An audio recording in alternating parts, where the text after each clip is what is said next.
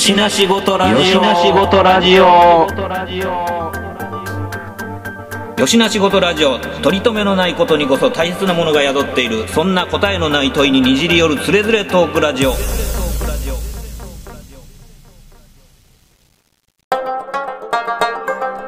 しの仕事ラジオやって。よしの仕事ラジオ？知らん。はい、始まりました。よしなしごとラジオです。今回は、えー出張してます。えー出張収録ということで、今回訪れているのは、えー、よしなしメンバーで、タギーさんこと、高木義隆さんが今まさに開催しています、高木義隆展の展覧会会場にお邪魔しております。そして、ゲストとして、えー来ていただいている、来ていただいているというか私が来てるんですけども、えー高木義隆さん、タギーさんです。どうも、タギです。よろしくお願いしよろしくおます。願いします。はい。というわけで、えっと、ギャラリー博、えー西天満はギャラリー博の方にお邪魔してるんですけども、えー今回の展覧会も、えー去年とほとんど同じ時期ですかね。そうですね。お盆前の、あの、休労前の時期ですね。ですね。はい。で、去年も、えっ、と、まあ、特別、えー配信会として、えー収録させていただいたんですけども、えー記憶の、えー学校、記憶の、えー風景、記憶の〇〇シリーズとして、まあ、今回も、えーされてるんですけども、えー今回の、えー展覧会の概要をちょろっと説明してもらってもいいですか？はい。えー、まあ、前回は、あの、自分の制作場所に来てもらって、はい。えー、まあ、ちょっとコロナ禍1年目っていうことで、はい。まあ、本当はこう、自分、まあ、自分の、えー記憶の家っていうシリーズが始まって、まあ、さらにこう、ルーツを遡る、えー自分の、まあ、父親の成果、えー自分の父親はこう、台湾で生まれた、まあ、日本人なんですけど、おえーまあそこを、まあ辿っていこうというような、こう、プランはありまして、はい。えーまあそれがまあ、前回、その、えー展覧会が叶わなかったということがあったので、はい。まあ、今年はその、まあリベンジというか、まあ引き続きその企画を今度はこう実現していこうというような、えー趣旨の展覧会になってます。おで、台、えー台湾で生まれはったんですね、お父さんが。はいあーで、えっ、と、引き上げて、そのえー引き上げた時の年齢で言ったら、うちの父親が3歳の時に、はえー台湾からこう引き上げまして、あ、はい。えー鹿児島の港に着いて、はい。えー長崎で10歳までかな、過ごして、はいまあその後大阪に、あのーまあ、その父、まあ、うちのおじいさんのはい。仕事関係で10歳の頃に大阪に来たというふうに聞いてます。ということは、その、まあ、お父さんの、その生まれた台湾のお家の、を取材するという形を取られたんですけども、まあ、さすがに3歳までしか住んでない家をお父さんに聞くのはもうなかなか難しいそうですね。ことですよね。はい。まあ、なので、まあ、あの、父には、まあ、上に3人姉がいまして、ほえー一番上の姉は、え8つ上になりますんで、うんはいまあ、10歳ぐらいで、まあ、ちょうど日本が敗戦になったっていうような年齢になってます。う。はい。なので、小学校5年生ぐらいで引き上げてきたっていうような形ではい。聞いてまして、はいえーまあ、そういう、まあ、えーそこから2年とか3年おきに、まあ、そういう、あの、姉たちがいてて、うちの父親までっていうような形なんで、はい。その、父を含めた、えー父の兄弟、はい。えーにお話を聞きまして、はい。えーそこの暮らしていたところ。えーで、あの、私の父の成果って言ってるんですけど、はい。えー、遡ると、うちの、まあ、おじいさんとおばあさんというのは台湾で出会った日本人同士で、はい。まあ、それは長崎県出身だっていうことで、まあ、どうも引き合ったみたいなんですけども、あはいはなので、あの、その姉たちもみんな、あの、台湾で生まれて、まあ、現地では湾星って言われるような、い。はい。えー日本人っていうことに、ワン、う台湾生まれで台湾ワン生まれ、はい。っていうようなことになってます。あーほんなら、えっ、と、タギーさんからしたら、その、おばさんたちにも、まあ、その状況なり、風景なりを伺って、インタビューして、で、こう制作に当たったっていうことですよね。そうですね。いや、でも、あの、こん、こういう機会でもなければ、まあ、わからないことだらけですよね。その、自分の、まあ、父親が、まあ、どういうところで生まれたかぐらいまでは、まあ、おぼろに聞くことはあっても、ね、そのつぶさに、そうですね。ね、その、兄弟、おばさんとかまで、えっ、と、ね、訪ねていって、その暮らしぶり、うんぬんとかっていうのまで、まあ、紐解くっていうことは、まあ、普通に生活してたら、まあ、やらないですよね。やらないですよね。ねえ。まあ、あの、まあ、それも2010年ぐらいから続けてる記憶の学校っていうシリーズで、まあ、いろんな地域に行って、はい。まあ、そこに住まわれる、まあ、お年寄りだけではないんですけど、まあ、いろんな方々にお話を聞いていく中で、はい。どこの地域でもやっぱりこう災害とか戦争の話が出てくるので、うんうん。で、それっていうのが、やっぱりこう、自分の親にも、まあこう無関係ではないっていうような感覚っていうのがこう、まあ徐々に強まっていた一方を、まあちょっと個人的な理由で、えーまあ自分に子供が生まれて、うん。えーまあ自分の家っていうことをまあテーマに作ってっていうこと、まあその両方の道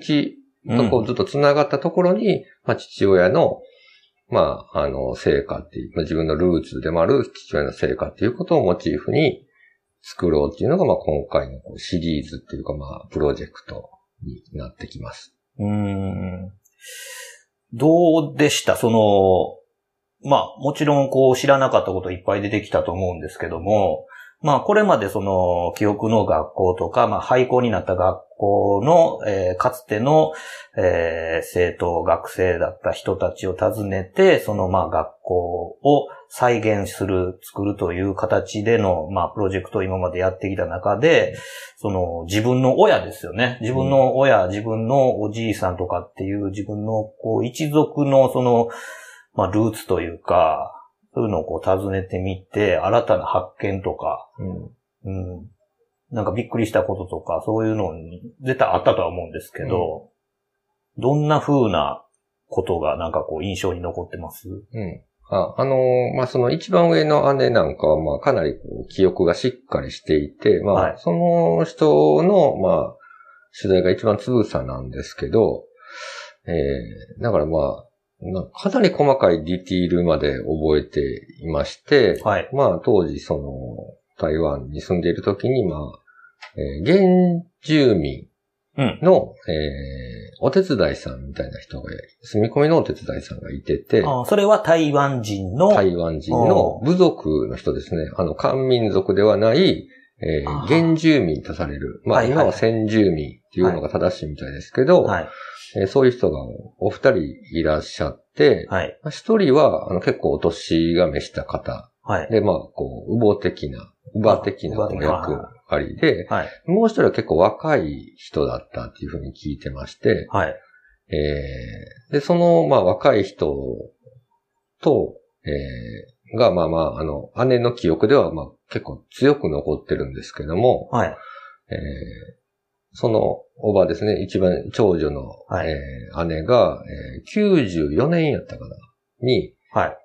えー自分が仕事を辞められて、台湾旅行に行ったんですね。やっぱりこう、自分が住んでたところをまた見に行きたいっていうことで。はい。はい。はい。で、まあそこでまあこういろんな観光とかしている中で、まあ、疎開先に行ったりとか、その原住民の、うんえーいる村に行ったりとかすると、まあその民族舞踊とかを見ると。うん。うん。で、その民族舞踊を見てるような宴の時に、なんかすごくこう見たことがある人がいるなみたいな話になって、で、向こうもなんかこの人知ってるなみたいなことになって、うん。で、まあ通訳を介してお話をすると、まあこう片言の日本語も喋れるし、うん。あの、そうであったと。私ですっていうようなことになっええたっていう。行き当たったとう。いうか、その、もう超ドラマチックなことが起きて、おで、まあ、あの、そこからこうやりとりをしてたりするっていうようなお話を聞いたんですけど、へえ。それに結構びっくりしました。1994年に旅行に行って偶然出会えたってことですよね。だからそのなんかこう民族舞踊っていうか、まあそういうことをしている人のお世話をしているおばあさうん。まあちょうど自分たちのお手伝いさんのその若い人うん、うん。であったっていうことになります。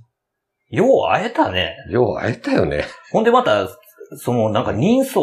でなんとの分かったってことでしょ。うんだって、もう、どえらい時間が経ってるじゃないですか。すごいおばあさんだったとは言ってたけども、うん。まあまあね、その、やっぱりこう、子供の時の記憶っていうか、10歳ぐらいの時の記憶っていうのは、やっぱりまあそれだけこう、なんかこう、鮮烈なものがあったのかなっていうか、うん。ううん。ん。まあ本当にこう偶然ではあったんでしょうけど、うん。まあまあこう引き合わせたようなものも感じるし、うん。うん、なんかこう、なんていうんやろ。なんかまあそういう不思議なこう力みたいな。まあ僕はあんま信じない方なんですけど、なんか結構こう、なんていうんですか？こう、ゾゾゲ立つっていうやつですね。いや、確かに。あの、いや、積極的に探しに行ったとて、まあ、見つからないことが多いでしょうし、うんそんな中で、そんなつもりないのに偶然出会うんやからね。うんそれはすごいことですよね。すごいなぁ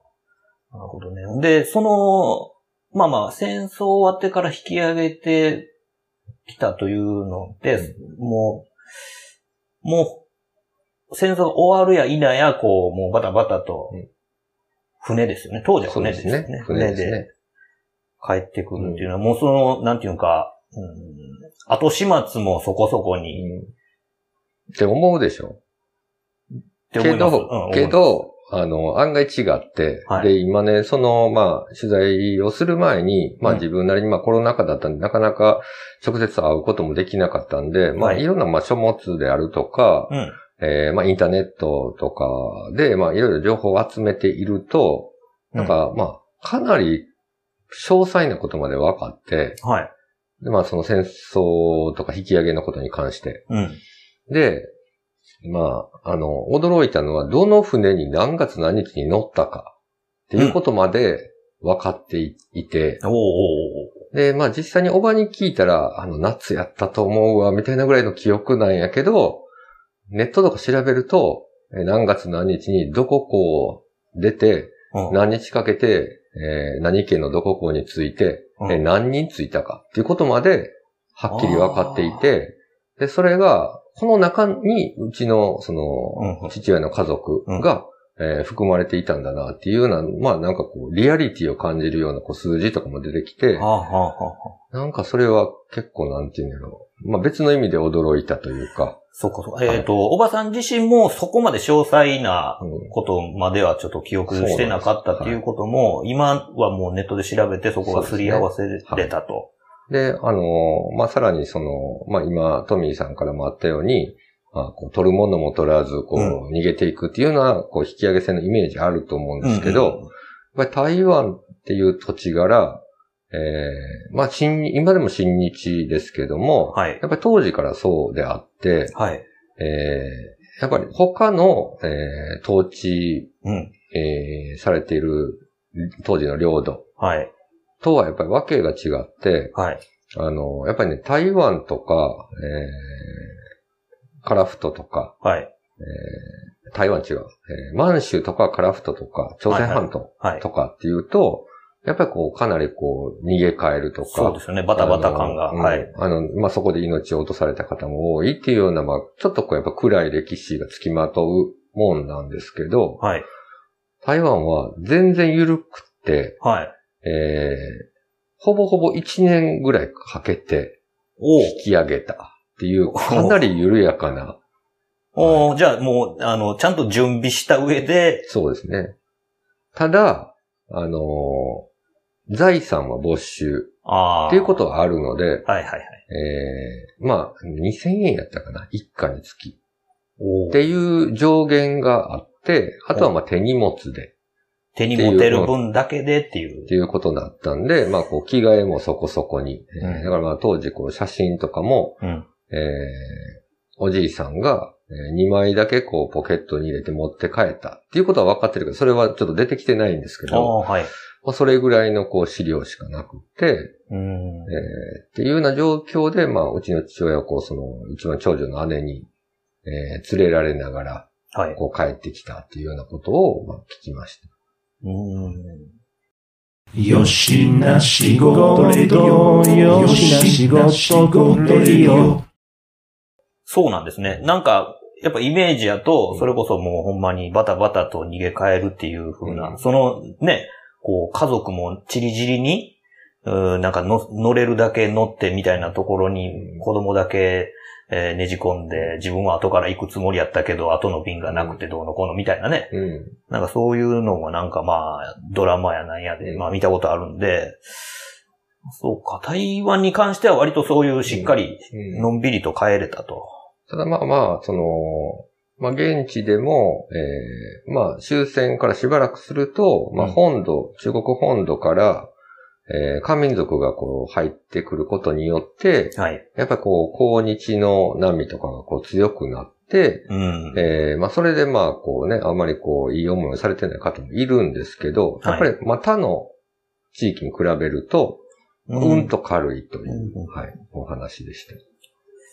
なるほど。いや、なんか、あれなんですね。しその、まあ、おおじいさん、僕たちから言うとおじいさんおばあさんとかっていうのがもうなんか直接、その戦争のえー思い出みたいなことっていうのはまあ、こうダイレクトがあるんですけど、自分たちのこう親、父親とか母親とかっていうのは、あの、もうギリギリうん。だからもうき、えー物心ついた時にはもう戦後じゃないですか。そうですねで、あんまりなんかそういうこう、戦中の記憶みたいなものを、まあ、聞くことはないので、うん、あんまりそういう意識はなかったんですけど、もう完全にやっぱその地続き感がすごいですよね。うん実続き感がね、うんいや、本当に。そうか。いや、なかなかでもそれ、ね、あの、お父さん自身もそれを振り返って、なんかやっぱこう思うとこあったんじゃないですか、うんそれ。まあ、あのーまあ実はまあ、その姉とかのインタビューの際も、はい。まあ父親にも同席してもらって、はい。えー、まあ、えー、まあ電話で越しに、はい。はい。うんはい。あの、ハンズフリーで、はい。はい。喋るみたいな感じのインタビューをちょっと繰り返したんですけど、はい。だから父親自身も、まあ、なんていうの自分で自らがこう、その自分のルーツに迫ろうっていうのは割とない人やったんですが、はやっぱりこう喋ってたりとかこう聞いていくと、こうやったんじゃないのとか、こんなことなかったみたいなことを、まあ、だんだん自発的に言うようになってきまして、まあ、あの、この窓、どこそこの窓からこういう木が生えてるのが見えた、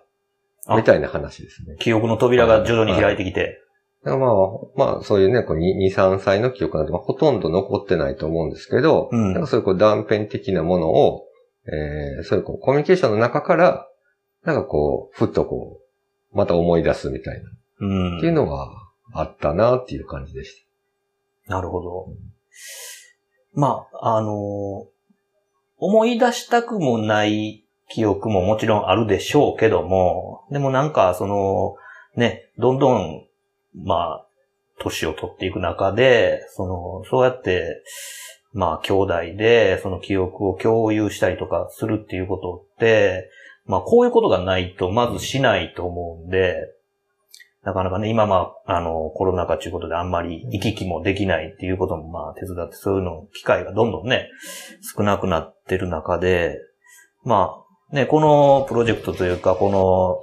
タギーさんのこの作品の試みみたいなんていうのは、まあ今まではこう、ね、タギーさんが、まあ他人の人の、まあ、えー自分がこう行ったことない学校であったりとか、そういうのでこう、まあ、やってきてましたけど、どんどんこう自分のルーツの方に今度は手繰り寄せられて、た。ですね。ね、まあまあちょっとね、その、その辺考えるとこでもあるんですけどね、その、誰が興味あんねんっていうかね、その、あの、めちゃくちゃ個人的なことを、はい。えー、なんかこう、オフィシャルな顔してやるっていうね。あーあの、まあ、うん、まあ、そ、これをこう作品と呼んでいいのか、みたいなところに自分では、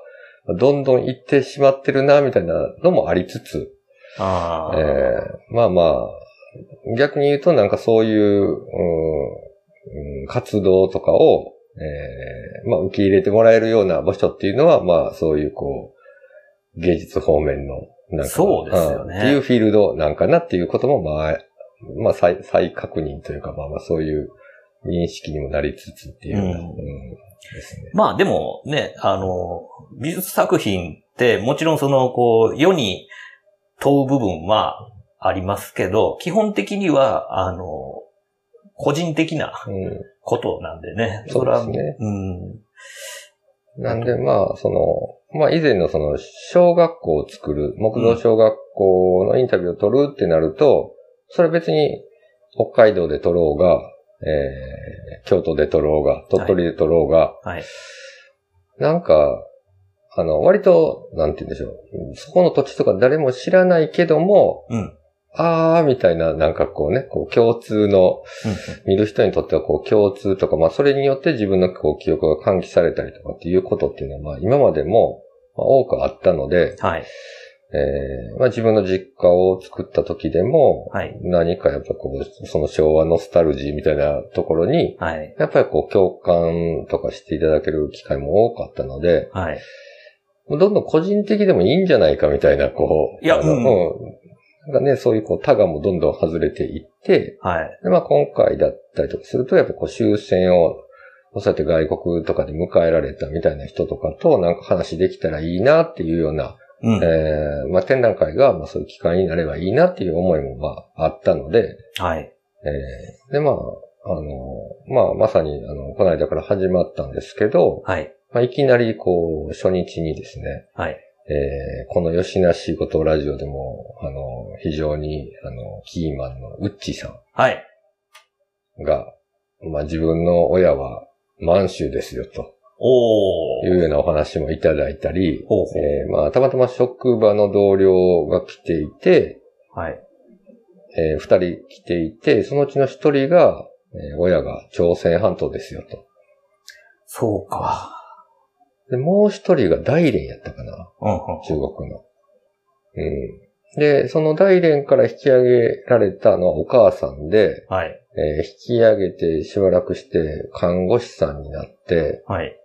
で、自分で独学で勉強して中国語も勉強されて、はい。えーま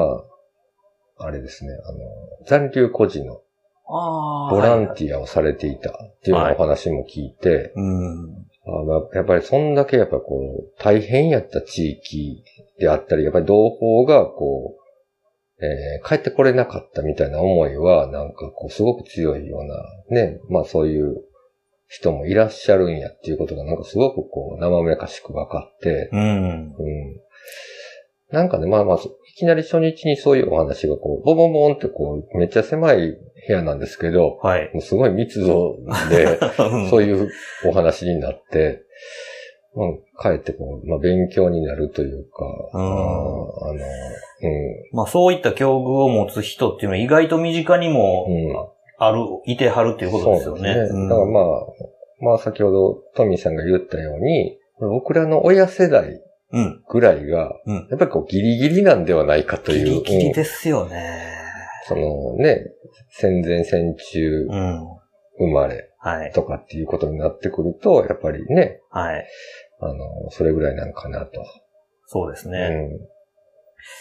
確かになんかそのね、あの、残留孤児のやつも毎年毎年ね、それのなんかまあ、あの、ニュースとかっていうのを見てましたけども、まあ、いつの頃からかまあ、それはね、あの、ニュースには載らなくなって、どんどんまあ、個人的なまあ、作業になっていってるというか、まあ、もちろんもうなんかもう高齢になってしまって、もう、記憶もわからなければ、あの、それをこう、裏付けるデータもなくっていう形で、どんどん手がかりがなくなっていってっていうことで、まあ、なし崩しになってるんでしょうけど、でもやっぱり、あったことは事実なので、っていうことですよね。それだからまあ、あの、僕なんかはまあ、もう完全になんかテレビの中の話というか、うん、やったんですけど、まあ、そうやって改めて聞いてみると、ね、あの、僕らの世代の父親、母親ぐらいがもうほんまギリギリ尻尾になってる世代かなっていうことはすごい実感しました。ね、やっぱりそういうことって、まあ、あの、どんどんその記憶はほっとったら薄れていくし、えーそれをこう伝えようとすることをしなければ、どんどん失われていくもんなんですけど、まあそれをこう、あの、しょつぶさに詳細に残していくっていうことと、それをまあ、あの、ほんまに必要なんかどうかっていうこととはまた別の話としてね、っていうのもあるでしょうし、そんな中で、その、まあ、タギーさんがやってるのは、まあ、その、あくまでも記憶を記憶として、あの、まあ、受け継いで、こう、パスしていくといううん。そうですね。感じで捉えてて、その、そこに、まあ、うーん、完全なる、その、なんていうかな、えっ、と、公的なデータと照合して、うーんそれをこう詳細に、つぶさにまとめて残していくという、こう、データ化するっていうことよりは、その、記憶に留めつつ、その記憶をこう受け渡しするっていう、もっとなんかこう、アナログな感じでの、うんそうですね。ね、なんかそういう記憶の受け渡しみたいな、その世代間での受け渡し。ね、その自分たちの親、そして自分たちの、こう、ね、おじいさん、おばあさんとかっていう、全然手に、手の届く血縁であったとしても、こう、わざわざは聞かなかったこととかっていうのを、なんか、わざわざ聞いてみてもいいのかなっていう風なきっかけを、ね、あの、与えてくれるような、そんな、ね、あの、提案というか作品になってると思うんで、あのね、これがオンエアというか、えー配信される時にまでやってるかどうかちょっと怪しいですけど、でも、あの、タギーさんのこの展覧会っていうのは、まあ、この、まだしばらくこの形では多分続いていくでしょうし、で、まあ、いろんな形で、その、やってきたことっていうのも、そのアーカイブで見れる部分もあったりとかしますので、なんかそういうのをまあちょっと感じてみたいっていう方は、そういうところをちょっとまあ見ていただいてもいいかなと思います。で、まあ、もし機会があればね、まあ、これからのその、タギさんこと、えー高木義孝さんの、えー今後の、えー作品の展開というか、アートの、えーこれ、これを、まあ、あの、アートと捉えていいのかって、まあ、本人はおっしゃってますけども、まあ、これを逆にアートのシーンで、えー表現せずにどこで表現すんねや、みたいなところがあると思うんで、えーいろんな形で、なんかまあ、感じ取れるところあると思うんで、まあ、興味がおありの方はぜひ見に来てください。ぜひ、はいよ。ろしくお願いします。ということで、えー割とコンパクトなんですけども、今回はこんな感じで、えー高木義孝店を訪ねて、えー、タギーさんこと高木義孝さんにお話を伺いました。ありがとうございました。ありがとうございました。